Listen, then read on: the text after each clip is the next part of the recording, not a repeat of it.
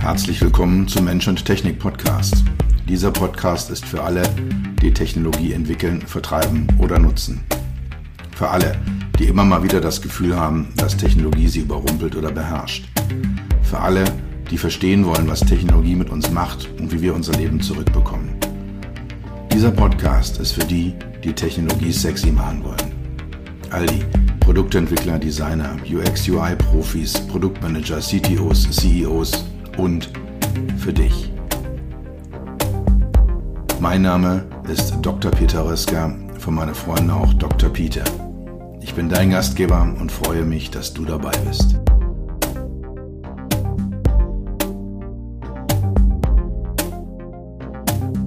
Auf meinen diversen Social Media Kanälen, also divers ist vielleicht falsch ausgedrückt, auf LinkedIn frage ich immer mal wieder, hey, gibt es Themen im Rahmen des Podcasts, die ich für euch mal aufgreifen soll, Fragen, die ihr vielleicht habt. Auch am Ende von Podcasts-Folgen sage ich auch mal wieder, hey Leute, empfehlt ihn weiter und habt da Themen, habt da Probleme. Und da sind in letzter Zeit drei Themen aufgetaucht, die ich super spannend finde, wo ich denke, ja, da investiere ich gerne mal ein paar Gedanken rein. Aber es lohnt nicht für eine komplette Folge. Und deswegen habe ich jetzt mal so drei eingesammelt, drei etwas kleinere Themen und gesagt, die bündel ich jetzt hier einfach mal zu einer Episode zusammen, zu einer Folge zusammen.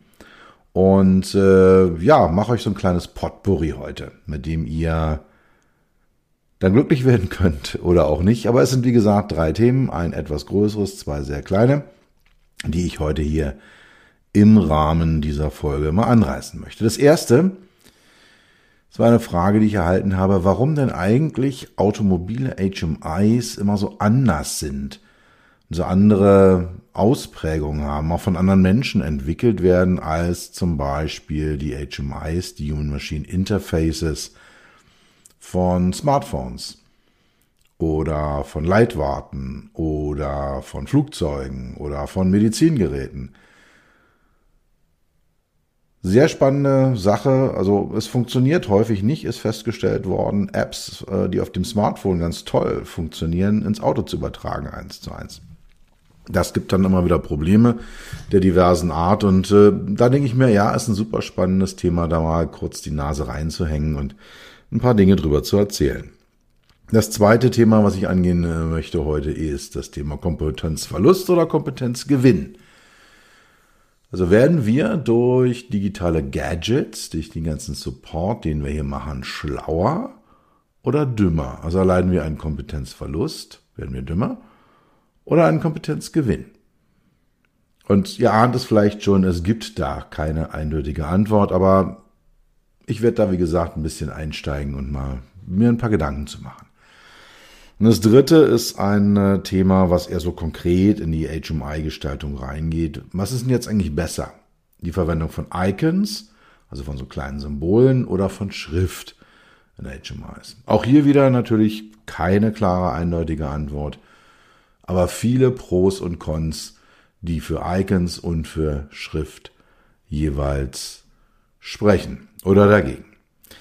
Gut, gehen wir es mal an. Also, warum sollten automobile HMIs anders sein als die von anderen Geräten, von, von äh, ja, im Smartphone-Apps, von Tablets, von PC-Software, von ähm, Smart Home Devices, von Messgeräten.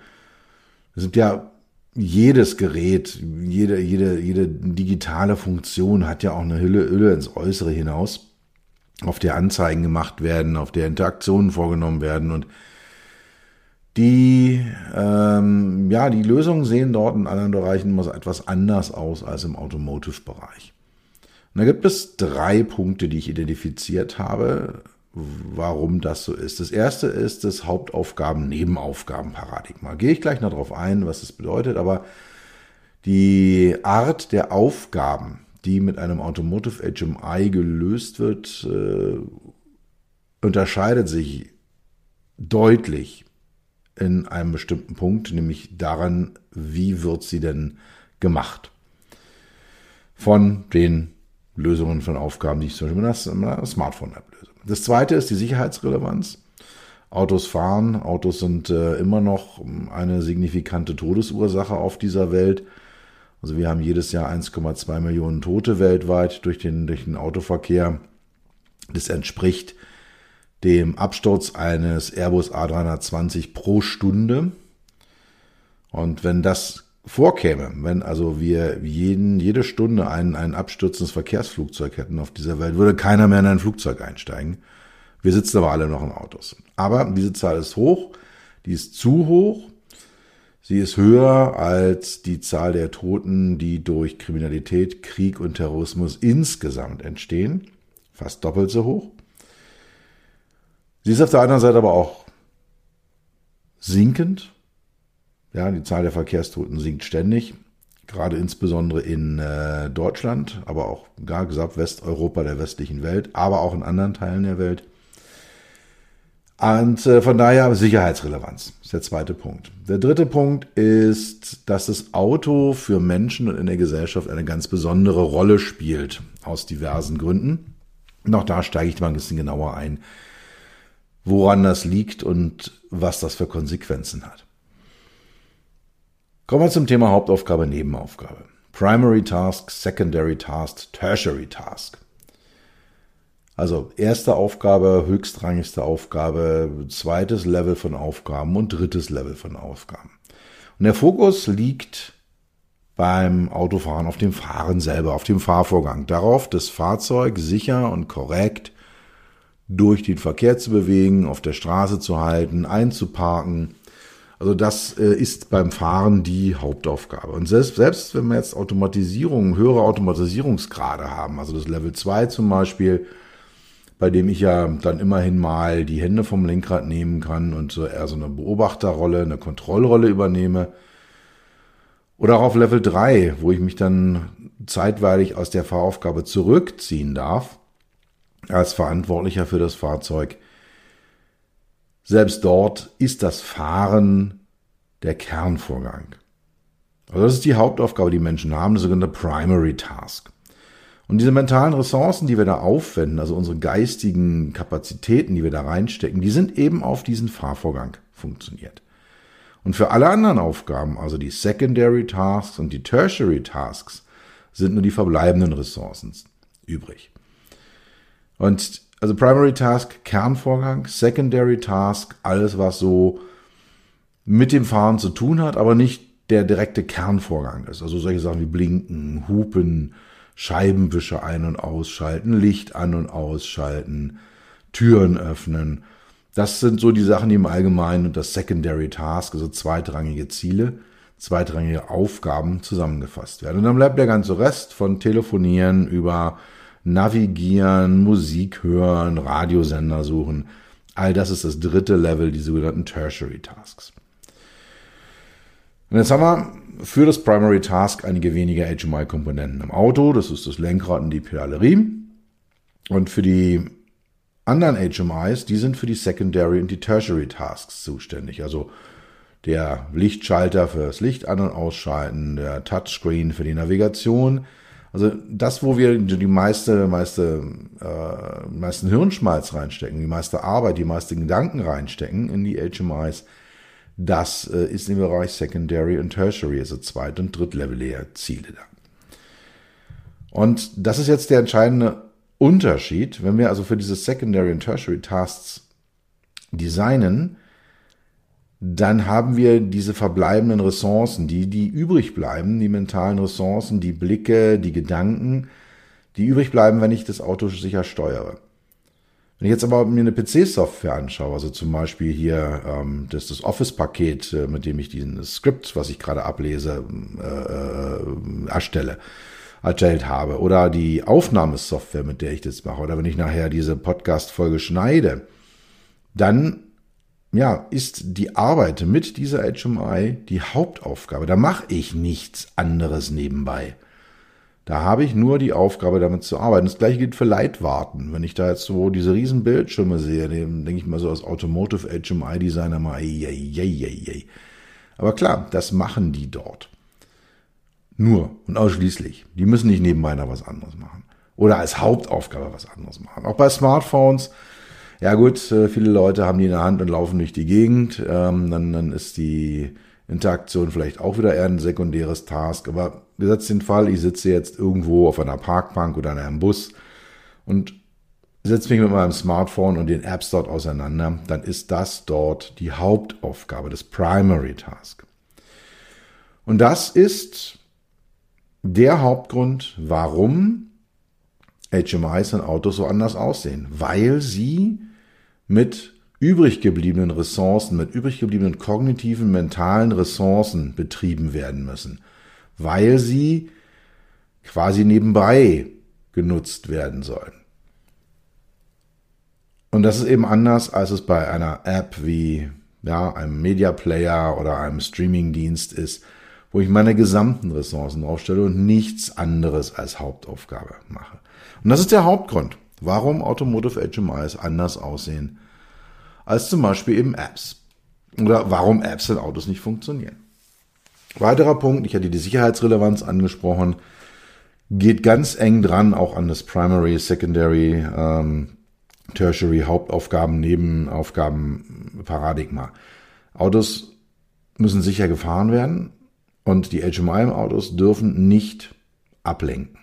Also es geht um das Thema Driver Distraction, Fahrerablenkung. Die sollte so gering wie nur irgend möglich sein. Weil wir Menschen, wir tricksen da manchmal ganz schön rum, dass wir dann doch anfangen, Ressourcen, die eigentlich auf dem Fahrvorgang liegen sollten, so nebenbei mal eben schnell äh, für, für so eine Einstellung eines Navigationszieles nehmen oder für das Suchen in einer Playlist. Und ich halte auch viele der modernen HMI-Lösungen, die in Autos drin sind, für zumindest mal kritisch. Weil wir ein fehlendes haptisches Feedback haben. Also diese riesigen Glasflächen, über die wir mit unseren Fingerkuppen dann völlig hilflos suchend hinwegstreichen, die führen jetzt nicht dazu, dass ich meine kognitiven Ressourcen auf der Straße behalte, sondern ich habe ständig visuelle Feedbackschleifen, ich muss Informationen verarbeiten, ich nehme auch die Augen, also die visuellen Ressourcen nehme ich von der Straße weg und äh, stelle sie der, der, der, der Suche nach einer Playlist oder nach einer Telefonnummer oder einem Navigationsziel zur Verfügung, obwohl sie eigentlich auf die Straße gehören. Und es gibt da eine schöne Studie von Volvo, die hat so ein bisschen für, für Aufregung gesorgt in der Automotive HMI-Szene, wo sie herausgefunden haben, dass die alten traditionellen Lösungen und Fahrzeugen mit so ein paar schönen dicken Knöpfen deutlich besser funktionieren als die Glascockpits, die haben. Oder gleiche Richtung. Die Firma Volkswagen hat äh, gerade veröffentlicht, dass sie auf zukünftigen Lenkrädern wieder echte Tasten haben werden, also Lenkradtasten haben werden, die man fühlen kann, die einen haptischen Druckpunkt haben, bei denen ich deutlich spüre, was ich jetzt tun kann, was, äh, ob meine Tat erfolgreich war, die ich gemacht habe. Also da sind sie auch schon wieder auf dem Weg zurück von diesen haptikfreien ähm, Interaktionsdevices. Also generell, Autofahren ist sicherheitsrelevant. Das heißt, es ist Ziel eines jeden seriösen Automotive HMI Designers, die visuelle, die manuelle und die kognitive Ablenkung zu reduzieren. Also wenig Blickzuwendungen, wenig verpflichtende Blickzuwendungen erzeugen. Über haptisches Feedback, wie fühlt sich so ein Knopf an? Ja, hat der einen Riffel? Kann ich den drehen? Hat der so eine Dulle? Kann ich den drücken? darüber äh, äh, Klarheit zu erzielen und dann die kognitive Ablenkung gering zu halten, also möglichst wenig Gedanken verwenden zu müssen, um eine Automotive HMI, um eine Funktion in einem automobilen Gerät auszulösen. Also, das ist der zweite Punkt. Autofahren ist sicherheitsrelevant. Und daraus resultiert, dass Automotive HMIs in vielen Punkten anders aussehen als Smartphone-Apps. Und dann noch das Thema persönliche und gesellschaftliche Aspekte. Also Autos sind überall, sind allgegenwärtig, sie bestimmen unseren Alltag. Das Leben, wie wir es heute führen, ist für Autos, ohne Auto für viele überhaupt nicht mehr, nicht mehr vorstellbar oder kaum vorstellbar. Da wäre ein völlig anderes Leben, was wir führen. Und Also wenn ich jetzt hier bei mir aus meinem Fenster gucke, in meinem Büro, da sehe ich die Autos am Straßenrand stehen. Also die sind da. Sie, sie besetzen uns. Sie besetzen unsere Aufmerksamkeit. Sie besetzen unseren öffentlichen Raum.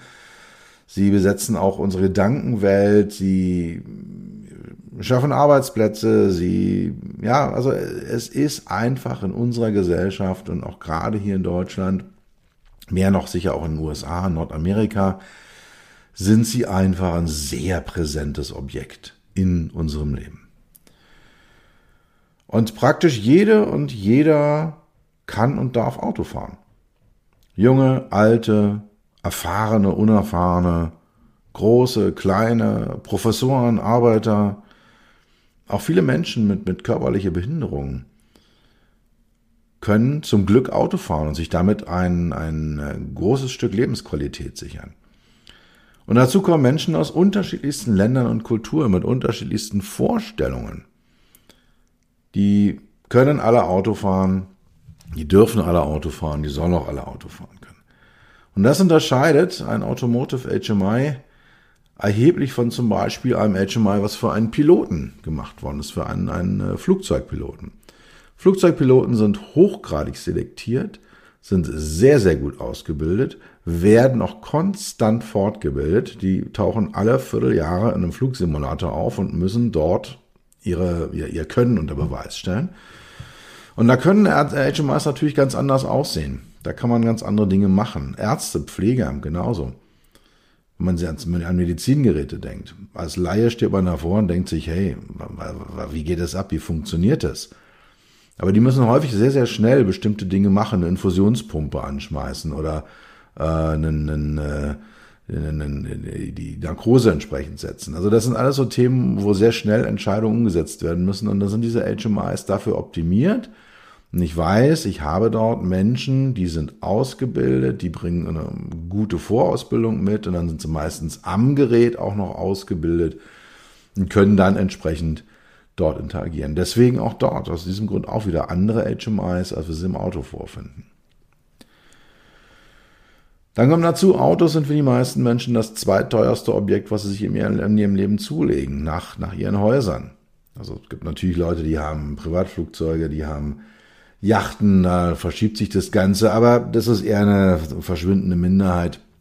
Die allermeisten Menschen, wenn sie sich denn eine Immobilie leisten können, das ist das teuerste Objekt, was sie sich in ihrem Leben kaufen.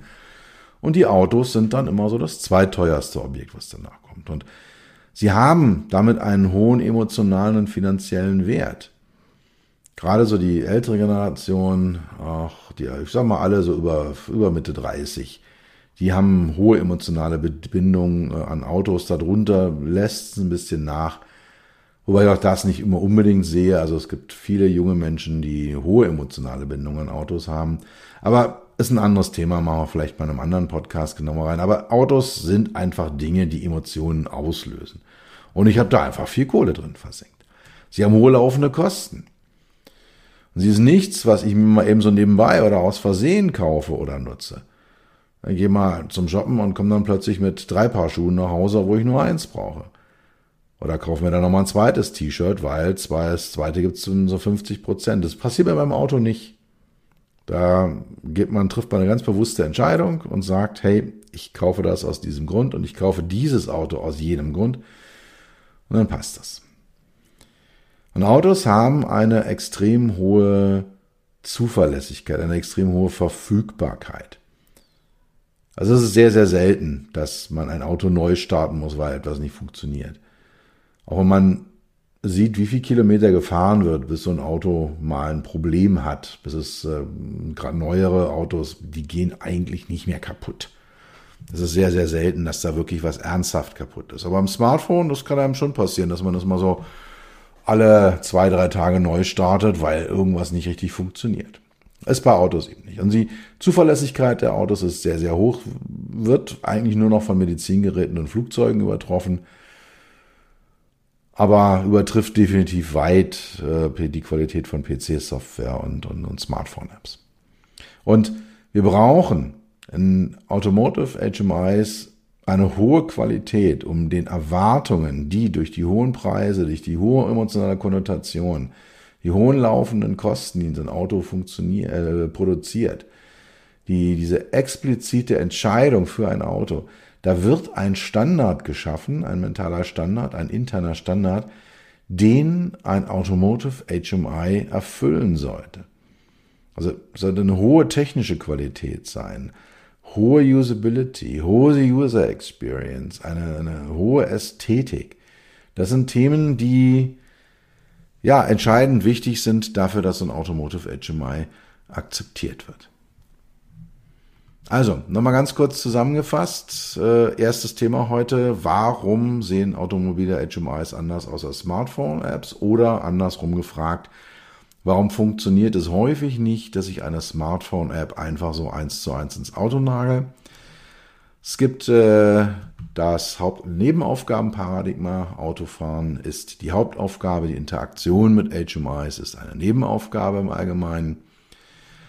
Autofahren ist gefährlich. Autofahren kann Menschen verletzen und umbringen.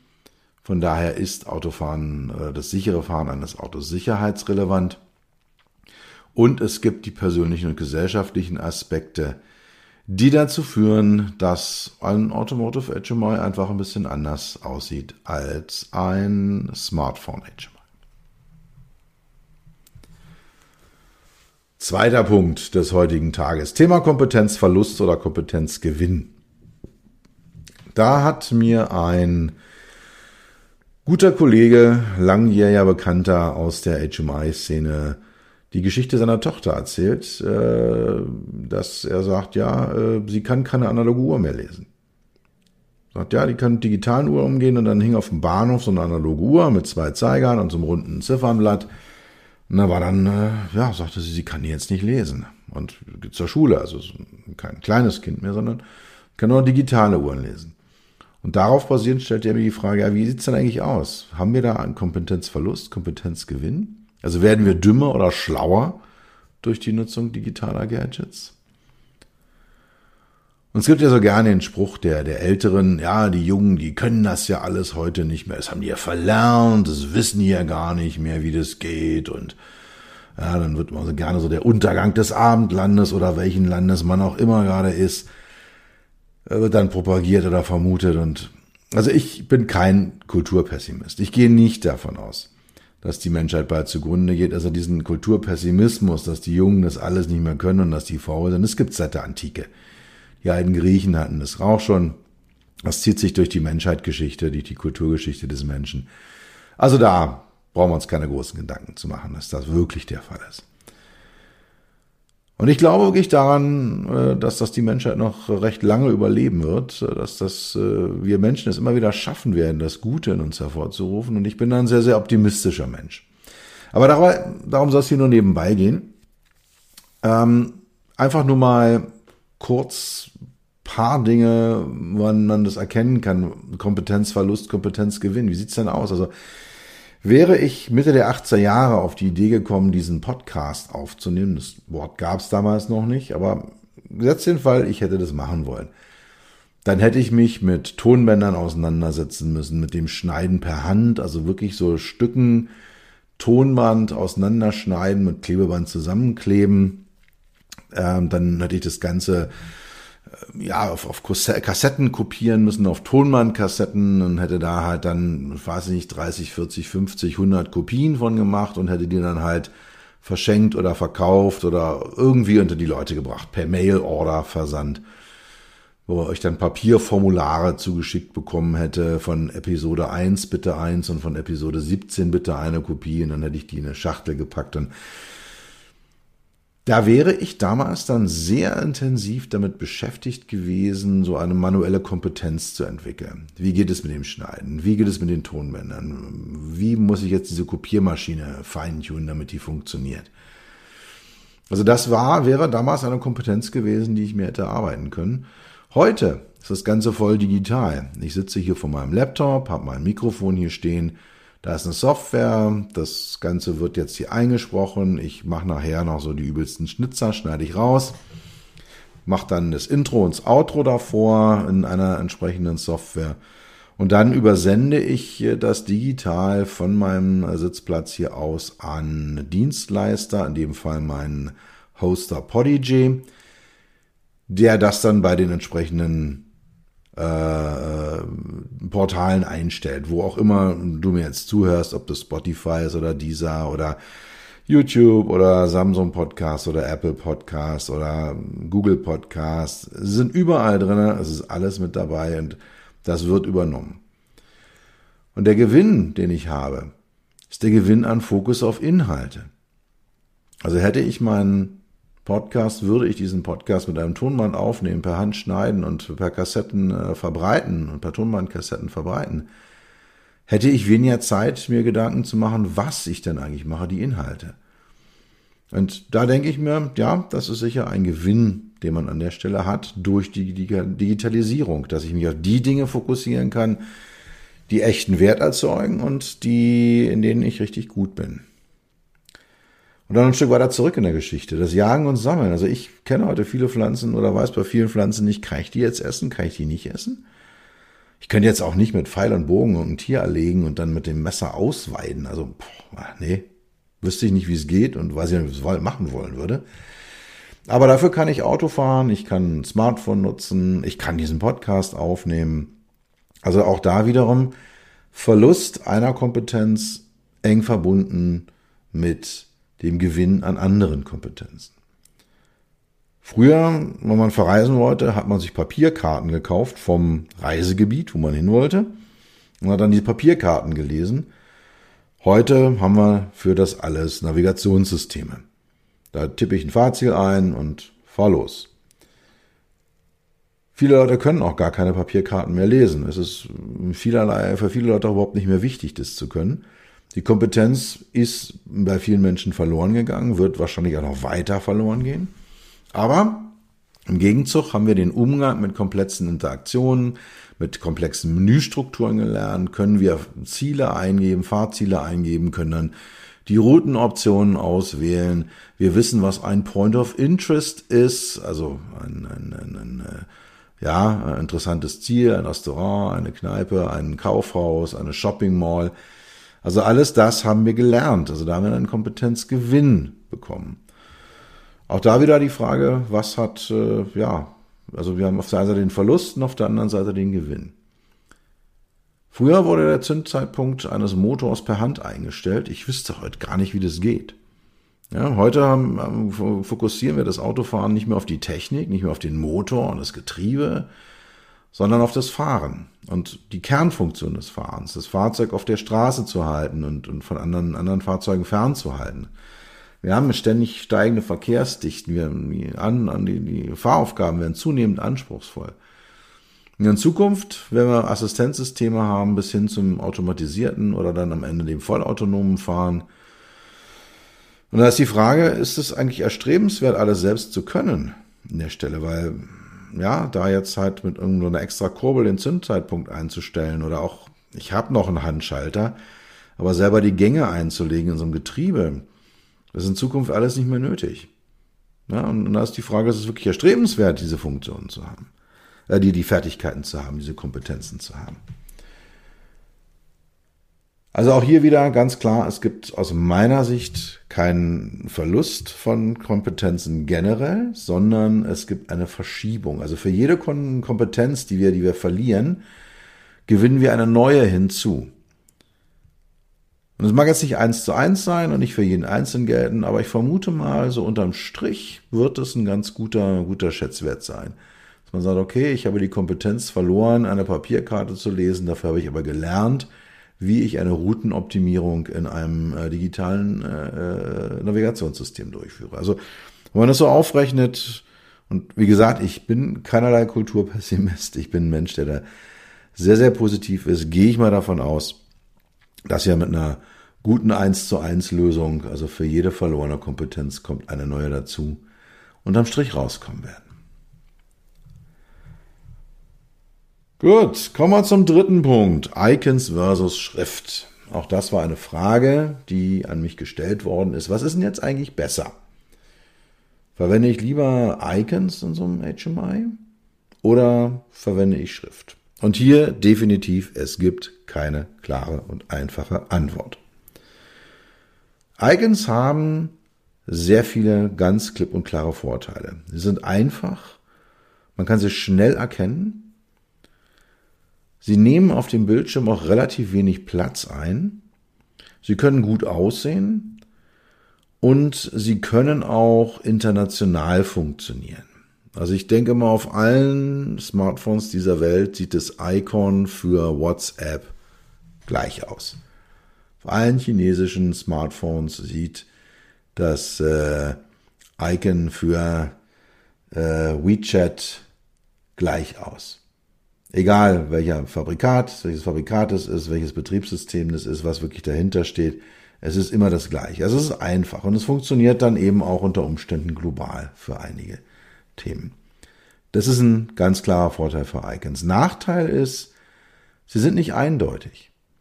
Also häufig sitze ich in einem neuen Auto und dann ist da irgendwas auf irgendeinen Schalter drauf gemalt und erst erkenne ich nicht, was es ist und wenn ich erkannt habe, was es ist, weiß ich nicht, was ich damit mache, also was es bedeutet, dass da dieses entsprechende Symbol drauf ist. Also Icons sind definitiv nicht eindeutig. Sie können missverstanden werden. Ich kann glauben, oh, da ist was drauf, das sieht aus wie ein äh, wie ein Smartphone, dann kann ich vielleicht damit mein Smartphone koppeln, aber es war das Lüftungsgitter meiner Klimaanlage im Auto. Ja, also kann da einfach Missverständnisse mit erzeugen. Icons haben häufig eine oder basieren häufig auf Dingen, die eine kulturelle Konnotation haben.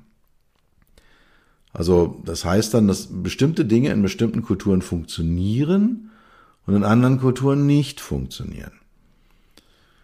Ein Beispiel, was ich persönlich mal erlebt habe in einem meiner Entwicklungsprojekte, da hat ein asiatischer Autohersteller vorgeschlagen, dass man äh, auch in, äh, auf europäischen Navigationskarten die indische Swastika verwendet, um heilige Gebäude darzustellen oder religiöse Gebäude darzustellen. Egal welcher Religion, es wird immer dieses Symbol verwandt. Die Swastika sieht aus wie ein, ein spiegelverkehrtes Hakenkreuz. Es hätte also schon in Europa zu erheblichen Irritationen geführt, behaupte ich, wenn dieses Symbol über Kirchen oder Synagogen auf einer Navigationskarte angezeigt worden wäre. Also da muss man sehr, sehr aufpassen. Ich diskutiere das häufig auch in islamische Länder sehr, sehr religiös islamische Länder mögen es nicht oder das ist verboten, unbekleidete Körperteile darzustellen. Und selbst diese simplen, einfachen Sport-Icons, dieser Mensch, der so schräg steht und einen Fußball am, am Fuß hat, selbst die fallen unter dieses Verbot, dann kann ich die gar nicht verwenden. Also da habe ich dann eine kulturelle Konnotation eines Icons und das kann zu Problemen führen. Icons müssen erlernt werden, im Zweifelsfall. Ich muss wissen, was heißt denn der Stern auf meinem Lenkrad? Ich muss wissen, was ist das für ein Mikrofon? Wenn ich da drauf drücke, ja, irgendein Mikrofon geht auf. Ist es das meines Handys? Ist es das meines Navigationssystems? Ist es, ja, oder ich habe dieses Sprachsymbol. Was sind denn diese drei Wellen davor? Ist es Sprache? Ist es, äh, sind es WLAN-Wellen? Also, das sind alles so Themen, wo man, wo man auch lernen muss, wo eben diese Missverständnisse auftreten können und wo ich einen Lernvorgang habe. Und sie können auch irgendwann mal veralten. Es gibt ja heute noch Icons, wo dieser Telefonhörer drauf ist. Sehr, sehr häufig. Also auf meinem Smartphone ist er auch noch drauf. Obwohl ja heute kaum noch einer mit einem Telefonhörer telefoniert, sondern wir haben ja alle unsere platten, flachen Smartphones am Ohr, wenn wir ein Telefongespräch führen. Also da kann man dann auch unter Umständen schnell falsch liegen. Schrift in HMIs hat ganz klare Vorteile. Sie ist eindeutig, sie ist detailliert. Ich kann auch sehr, sehr schön in äh, Nuancen einsteigen. Also ich kann, ja, äh, bestimmte Dinge mit bestimmten sprachlichen Finessen darstellen. Und das äh, funktioniert sehr, sehr gut mit, mit Schrift, mit geschriebenen Worten, funktioniert niemals mit Icons. Nachteile beim Schrift, braucht meistens sehr, sehr viel mehr Platz. Ich habe sehr unterschiedliche Textlängen in unterschiedlichen Sprachen. Also Deutsch ist eine sehr lange Sprache, Französisch auch. Englisch ist etwas kürzer. Äh, Finnisch ist eine Katastrophe. Elend lange Worte. Also ja, da muss ich immer gucken, wie kriege ich das eigentlich auf dem Bildschirm unter für die verschiedenen Sprachen. Und dann müssen Fonts erstellt und vorgehalten werden. Wenn ich dann sage, ich habe noch Kyrillisch mit dabei und ich habe die ganzen Sonderzeichen im Deutschen, die Umlaute des SZ mit dabei, Dann äh, im Spanischen das Enje, also die, das geschlängelte N mit dabei. Das sind Sachen, äh, Buchstaben, die tauchen dann nur in einer, in zwei Sprachen auf und muss ich irgendwie alles vorhalten, muss ich kontrollieren, ist eine Menge Aufwand, fällt bei Icons natürlich weg. Zusammenfassend, es ist keine einfache Aussage möglich, das hängt immer vom Kontext ab. Das berühmte It Depends aller HMI, aller User Interface, aller User Experience Designer. Es hängt immer vom Kontext ab, was jetzt die bessere Lösung ist. Meistens liegt es irgendwo in der Mitte. Also oft wird ja beides gleichzeitig angezeigt, dass ich da so ein Icon habe, wo so ein Zahnrad drauf ist und dann steht unten drunter Einstellung. Oder ich habe ein Icon, in dem, äh, auf dem ein, ein Spotify-Logo drauf ist und dann steht Spotify unten drunter. Das ist halt je nach Inhalt und Kontext, äh, kann das auch sehr, sehr gut funktionieren. Am Ende, mein Tipp hier, fragt einfach einen HMI-Experten. Wenn ihr da ein Problem habt, dann könnt ihr zum Beispiel mich anrufen und dann können wir über das Thema miteinander reden. Kommen wir zum Ende. Ich habe heute drei Themen besprochen im Rahmen dieses Podcasts. Das erste, HMI-Autos sollten anders sein als die von Smartphones oder anderen Applikationen. Obwohl es häufig verführerisch ist, Apps einfach zu kopieren, das funktioniert aufgrund der besonderen Kontexte, in denen Autos unterwegs sind, schlicht und ergreifend nicht. Technologie bringt sowohl den Verlust an Kompetenzen als auch den Gewinn an Kompetenzen. Meine Vermutung ist, es läuft auf ein 1 zu 1 raus. Und es gibt gute Gründe für Icons und HMIs. Und es gibt genauso viele, genauso gute Gründe für Schriften. Dort immer auch wieder abhängig vom Kontext, welche Lösung ich bevorzuge.